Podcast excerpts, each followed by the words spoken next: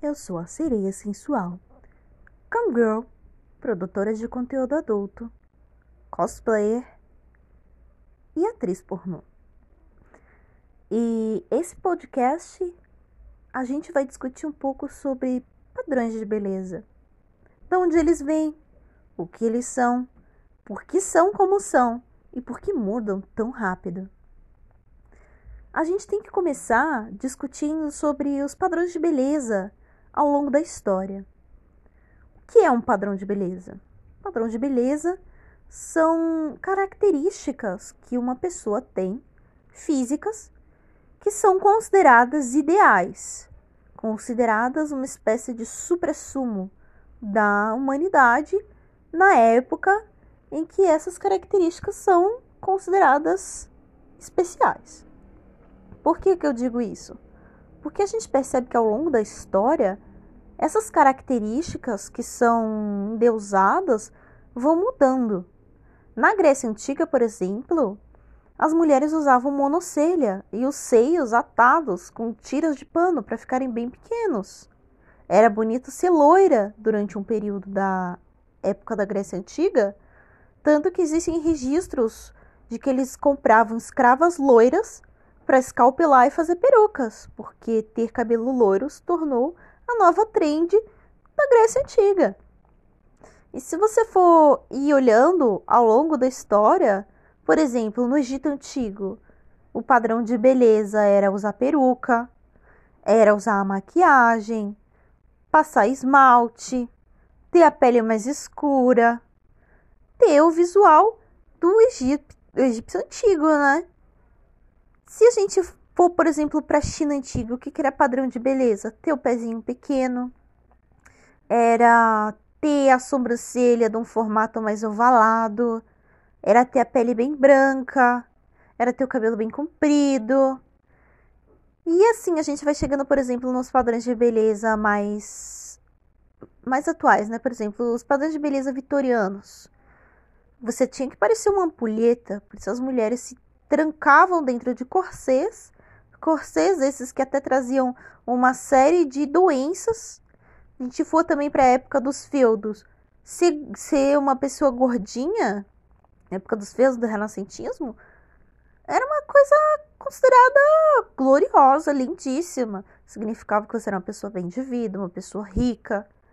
Hoje em dia, se você é, é gordinho, nossa, isso é uma coisa que às vezes é considerada até desleixo, falta de amor próprio, que não quer dizer, não condiz com a verdade. Aí você me pergunta, tá, mas por que, que você discorreu sobre tudo isso? Ah, e digo mais, nem vou começar ainda esse, esse tópico.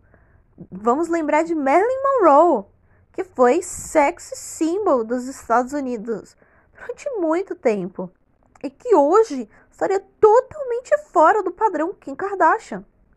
Até mesmo há 10 anos atrás. Se você olhar, por exemplo, Gwen Stefani, ou, por exemplo, Maeve Lavigne, um, aquele filme, por exemplo, Garotas Malvadas ele traduz muito bem os estereótipos de imagem ideal que uma pessoa deveria ter. E você vê que isso foi mudando. Naquela época elas tinham os seios um pouco menores, as barrigas chapadinhas, o bumbum um pouco menor. Outra que é uma, um belo exemplo disso é a Megan Fox. Sempre foi magérrima e sempre foi considerada um símbolo sexual da indústria do cinema. Aí vieram as Kardashian, que mudaram muito por causa desse Keep With The Kardashians, que é o seriado delas. Elas ficaram extremamente famosas. E sim, elas tiveram um peso muito grande na mídia para mudar esse conceito do corpo ideal. Aonde eu quero chegar com tudo isso? Para para pensar. Em todas as épocas da humanidade, sempre houve um padrão de beleza que era seguido pela maioria. Mas isso não quer dizer que a maioria conseguia estar nesse padrão de beleza. Quem cria esses padrões de beleza? A elite. Por quê? É simples. Porque o padrão de beleza também é uma forma de usar um diferenciador entre eu e você. Então, não bastando dinheiro, o nascimento, porque na antiguidade também tinha essa questão de você ser nobre ou não. Você ainda tinha a questão de você estar dentro dos padrões de beleza. Por que eu digo que são as elites? Por exemplo, a Rainha Elizabeth começou uma moda de usar uma maquiagem branca, raspar o cabelo, raspar as sobrancelhas na testa, assim, para deixar a testa bem comprida e essa moda só durou enquanto ela estava reinando e viva. Depois que ela morreu, acabou a moda. Então a gente vê que a moda, que os padrões de beleza são desenvolvidos sim por essas elites. Quem são essas elites? Os donos dos meios de produção, os donos das fábricas, os donos das produtoras de tudo. E é claro que sempre vai ser muito interessante para quem é dono de uma fábrica, para quem é dono de uma loja, para quem está nessa parte do mercado de fornecer o produto, que as pessoas estejam insatisfeitas e infelizes. Nós estamos constantemente buscando soluções para problemas que não existem. E aí, por que eu discorri sobre todas essas questões do padrão de beleza ao longo da história? Perceba como o padrão de beleza é uma coisa volúvel, como ele muda. Você realmente quer se adequar a um padrão de beleza artificial? Porque todas as interações que você faz de modificar o seu corpo tornam ele mais artificial. Temporariamente. Para daqui a 10, 20 anos, o seu nariz está na moda. Às vezes você tem o nariz mais assim, mais assado, mais pontudo, mais para cima, mais para baixo, maior, menor. E você fala: Meu Deus, meu nariz é horroroso, eu preciso fazer uma plástica. Mas quem botou na sua cabeça que o seu nariz é horroroso? Daqui a 10, 20 anos, o seu nariz vai estar na moda e vão estar pagando modelos que têm esse nariz para fazer campanhas as pessoas vão, que têm esse nariz vão ganhar dinheiro por causa desse nariz. Ele vai ser glorificado por causa da maquiagem. É, vão existir editoriais que focam principalmente em mostrar esse nariz porque ele é bonito agora. A questão toda é: enquanto houverem esses padrões de beleza que transformam as pessoas em pessoas infelizes para buscar soluções para problemas que nunca existiram, pessoas vão continuar gastando dinheiro. E eu não sei dizer o número certo, mas vai nas casas dos bilhões o quanto se gasta em cirurgias plásticas ao ano. Aqui no Brasil, nós, eu não sei em que posição estamos, mas eu, eu não sei se é quarto ou quinto país que mais faz cirurgia plástica no mundo. Quantas pessoas não estão insatisfeitas com a sua aparência para a gente estar tá nesse ranking de plástica, das pessoas entrarem numa cirurgia. Tudo bem, a gente tem a nossa autoestima, a gente tem que respeitar a opinião dos outros. Mas da onde vêm essas ideias de que a gente é feio, de que, ai, ah, essa bunda não é a bunda certa? Quem disse isso? Ai, mas é porque eu vi na televisão, na revista, há 10 anos atrás. Se você pegar uma revista de 10 anos atrás, se você vê um concurso de beleza de 20, de 30, de 50 anos atrás, você vai ver que os padrões eram totalmente diferentes. O que cabe a gente é se educar para a gente entender que padrão de beleza não existe. É bobagem. Como que você vira e fala para uma pessoa que o DNA dela está errado? Errado segundo quem? Entende? E às vezes é um grupo diminuto da sociedade que tem aquelas características físicas e são o padrão. O que não faz sentido, porque padrão geralmente é uma coisa que a maior parte das maiorias das pessoas tem. É um padrão, um padrão de comportamento, padrão de aparência, assim vai. Mas eles pegam isso e criam um padrão ideal que as pessoas que vão alcançar são as pessoas que podem pagar por ele. E as pessoas que vão ganhar com isso são as pessoas que já são ricas. Quem você acha que é o dono da clínica que faz plástica? Entende? É isso. Padrão de beleza é bobeira, porque ele é criado para fazer você gastar dinheiro, para fazer, fazer você se sentir um merda. Entende? E ao longo disso tudo e analisando isso tudo, a gente percebe que os aplicativos de hoje em dia também são muito desenvolvidos a fim de reforçar não o padrão, mas diversos padrões que vão estar sempre em conflito com a maioria das pessoas. TikTok, por exemplo. Por mais que você seja confiante, o TikTok na, na timeline dele começa a te mandar tantas pessoas bonitas que você pensa, meu Deus, eu sou um lixo. A questão é, temos 7 bilhões de pessoas no mundo. E acredite, o que você vê de rede social não importa se é Instagram, se é Facebook, se é TikTok, se é Twitter, se é outra rede social. Você não vê nem 10% das pessoas que existem no mundo. Entende? E eu digo mais: os aplicativos, em especial TikTok e outros aplicativos do gênero, esses até têm é, inteligências artificiais que fazem reconhecimento facial e que fizeram um estudo de padrões de beleza e ele só coloca pessoas que estão no padrão de beleza.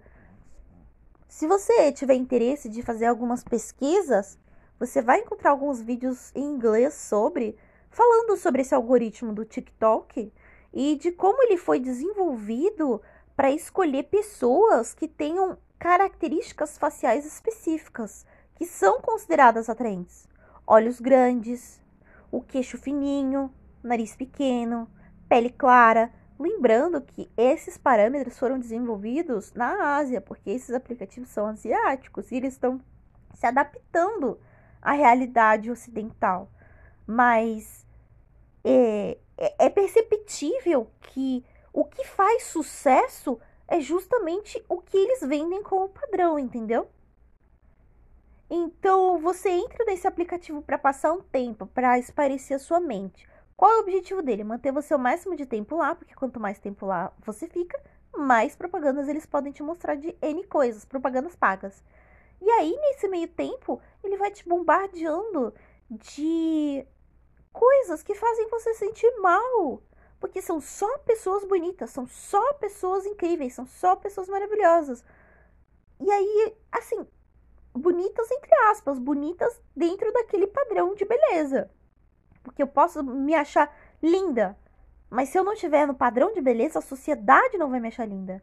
Aí você pergunta, ah, mas tá, e daí? O dinheiro é meu, eu gasto como eu quiser. Só que essa problematização vai além.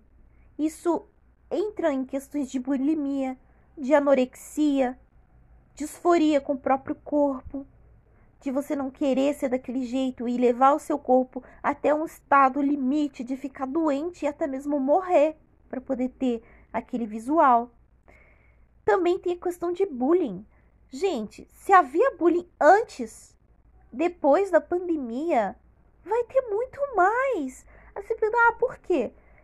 Nesses quase dois anos de pandemia, o que a internet não evoluiu dos anos 2000 até 2018, 2017, ela evoluiu nesses anos. Foram 10 anos em, em um. Então, leve em consideração que nós estamos muito mais conectados e hoje em dia a nossa beleza, o nosso sucesso depende muito da aprovação dos outros. Nós vivemos em função de like. Nós vivemos em função de querer se tornar viral. Tem pessoas que vivem para isso. Você se coloca no lugar de um adolescente altamente impressionável, que já é inseguro, que às vezes não está dentro de certos padrões daquela época. Porque hoje você pode até se considerar feio, mas ao longo da história, talvez no passado, em algum período, você fosse considerado uma pessoa linda, uma pessoa perfeita, uma pessoa de... invejável. E isso é muito louco, porque essa mesma pessoa vai se olhar, vai se sentir um lixo. E a aprovação que ela precisa, que vem da internet para a autoestima dela, quando as aulas voltarem, vai ser sim um meditor de popularidade. E se você não consegue muitos likes, você vai ser excluído. Você vai sofrer cyberbullying. Você vai sofrer bullying real, físico mesmo. Você vai ouvir comentários sobre a sua aparência. E a pressão social ficou muito, muito, muito, muito mais pesada. Porque antes era o quê? Ah, eu vou olhar minha vizinha. Ah, eu vou olhar e julgar a pessoa que está passando na rua. Ah, eu vou julgar o meu colega de trabalho. Ah, eu vou julgar uma pessoa nessa festa. Mas hoje, hoje você pode julgar e comentar sobre a aparência de literalmente qualquer pessoa em qualquer lugar do mundo. E é por isso que a gente tem que repensar, que se educar, como eu já disse, e que entender que padrões de beleza são criados única e exclusivamente para vender soluções para problemas que não existem, para gerar dinheiro. Depois, se você tiver interesse, pesquise quanto de dinheiro a indústria de cosméticos, maquiagem faz por ano, só no Brasil. Quanto a indústria de plástica faz por ano no Brasil? Quanto a indústria de é, coisas para emagrecer faz por ano? Quanto que a indústria de, de estética faz por ano? E você vai ver que é um dinheiro violento. Violento. E é isso. Esse é o meu pensamento de hoje, principalmente porque sou uma pessoa que trabalha com sexo, que vende uma imagem e que sabe que só ganha dinheiro porque está dentro dos padrões atuais de beleza. Mas que entende que o pornô também reforça isso, a mídia reforça isso, que nós precisamos conversar e debater e falar sobre isso, porque enquanto a gente não passar e parar o nosso olhar sobre essa problematização e discutir sobre isso e procurar entender quem nós somos, da onde vêm esses padrões, quem define o que é bonito e o que é feio, nós não vamos ser uma sociedade saudável. E eu, por exemplo, hoje eu tenho 26 anos. Não sei, daqui a um tempo talvez eu possa querer ter filhos. E você que está escutando também pode querer ou pode já ter filhos. E essa criança, como é que ela vai crescer? Que mundo é esse que ela vai crescer? Porque tá, beleza, a gente não tem mais as problemáticas que a gente tinha no século passado e no passado no geral, mas a gente tem novas problemáticas para resolver. A gente tem outros problemas que são tão destrutivos quanto os que nós tivemos no passado. Como é que fica essa geração de 14, 15 anos que tá aí botando a cara na internet, sem pensar muito nas consequências disso, que tá aí correndo atrás de se adaptar ao máximo possível desses padrões de beleza. Como é que fica? E se daqui a 10 anos for outro padrão? Entende? E o meu filho, como é que ele vai se sentir? Como que eu vou educar ele para ele entender que a aparência dele não é relevante, não é importante, que é só um, um invólucro, a parte de fora, que é um corpo para a gente viver, para a gente comer, para a gente estar dentro, para fazer as funções de, de viver mesmo. O corpo não é feito para ser belo, para ser admirado, para ser um objeto de, de admiração, de olhar do outro. O corpo é um corpo. Ele serve para comer, para beber, para procriar, para dar risada, para respirar, para dormir, para dar abraço. Entende? E é isso. É, eu tenho essas preocupações muito sérias com o futuro, porque pelo jeito que as coisas estão andando, pela forma como os pais atualmente estão totalmente despreparados para conversar com os filhos, porque estão, porque são pais que foram criados como a gente foi criado, na base do sou eu que mando, você cala a boca e você aceita, porque enquanto você estiver debaixo do meu teto é assim são os pais desses adolescentes que foram criados assim. Como que eles estão criando esses adolescentes? Como que vai ser essa geração do futuro?